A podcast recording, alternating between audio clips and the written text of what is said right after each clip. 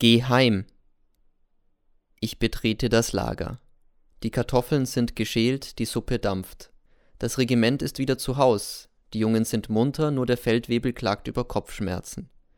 Er hat sich etwas überanstrengt, doch will er es nicht zugeben. Plötzlich fragt er: Für wie alt halten Sie mich, Herr Lehrer? Circa 50. 63, lächelt er geschmeichelt. Ich war sogar im Weltkrieg schon Landsturm. Ich fürchte, er beginnt Kriegserlebnisse zu erzählen, aber ich fürchte mich umsonst. Reden wir lieber nicht vom Krieg, sagt er. Ich habe drei erwachsene Söhne. Er betrachtet sinnend die Berge und schluckt das Aspirin. Ein Mensch. Ich erzähl ihm von der Räuberbande.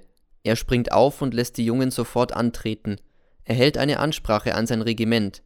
In der Nacht würden Wachen aufgestellt werden, je vier Jungen für je zwei Stunden, Osten, Westen, Süden, Norden, denn das Lager müsste verteidigt werden, gut mit Blut, bis zum letzten Mann. Die Jungen schreien begeistert Hurra! Komisch, meint der Feldwebel, jetzt habe ich keine Kopfschmerzen mehr. Nach dem Mittagessen steige ich ins Dorf hinab. Ich muss mit dem Bürgermeister verschiedene Fragen ordnen, einige Formalitäten und die Nahrungsmittelzufuhr, denn ohne Essen kann man nicht exerzieren. Beim Bürgermeister treffe ich den Pfarrer und er lässt nicht locker. Ich muss zu ihm mit, seinen neuen prima Wein probieren. Ich trinke gern und der Pfarrer ist ein gemütlicher Herr. Wir gehen durchs Dorf und die Bauern grüßen den Pfarrer. Er führt mich den kürzesten Weg zum Pfarrhaus. Jetzt biegen wir in eine Seitenstraße.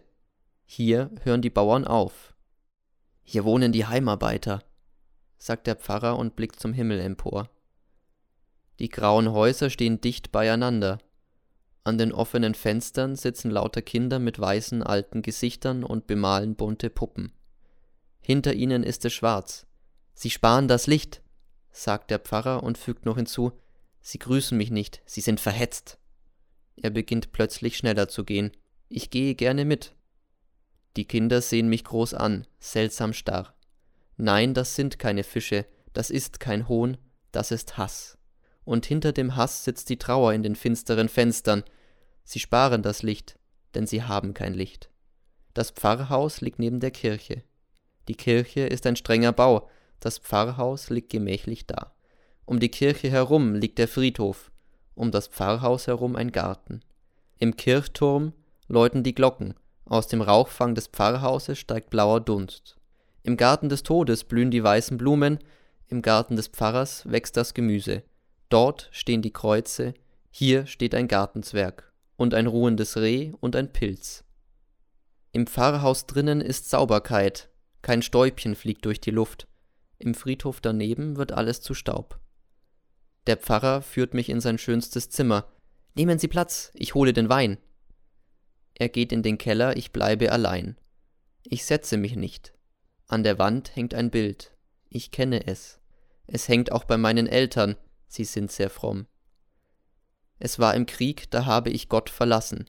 Es war zu viel verlangt von einem Kerl in den Pflegeljahren, dass er begreift, dass Gott einen Weltkrieg zulässt. Ich betrachte noch immer das Bild. Gott hängt am Kreuz, er ist gestorben.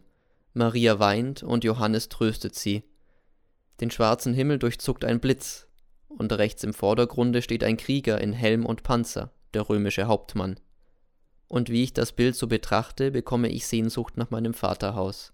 Ich möchte wieder klein sein, aus dem Fenster schauen, wenn es stürmt, wenn die Wolken niedrig hängen, wenn es donnert, wenn es hagelt, wenn der Tag dunkel wird. Und es fällt mir meine erste Liebe ein, ich möchte sie nicht wiedersehen. Geh heim.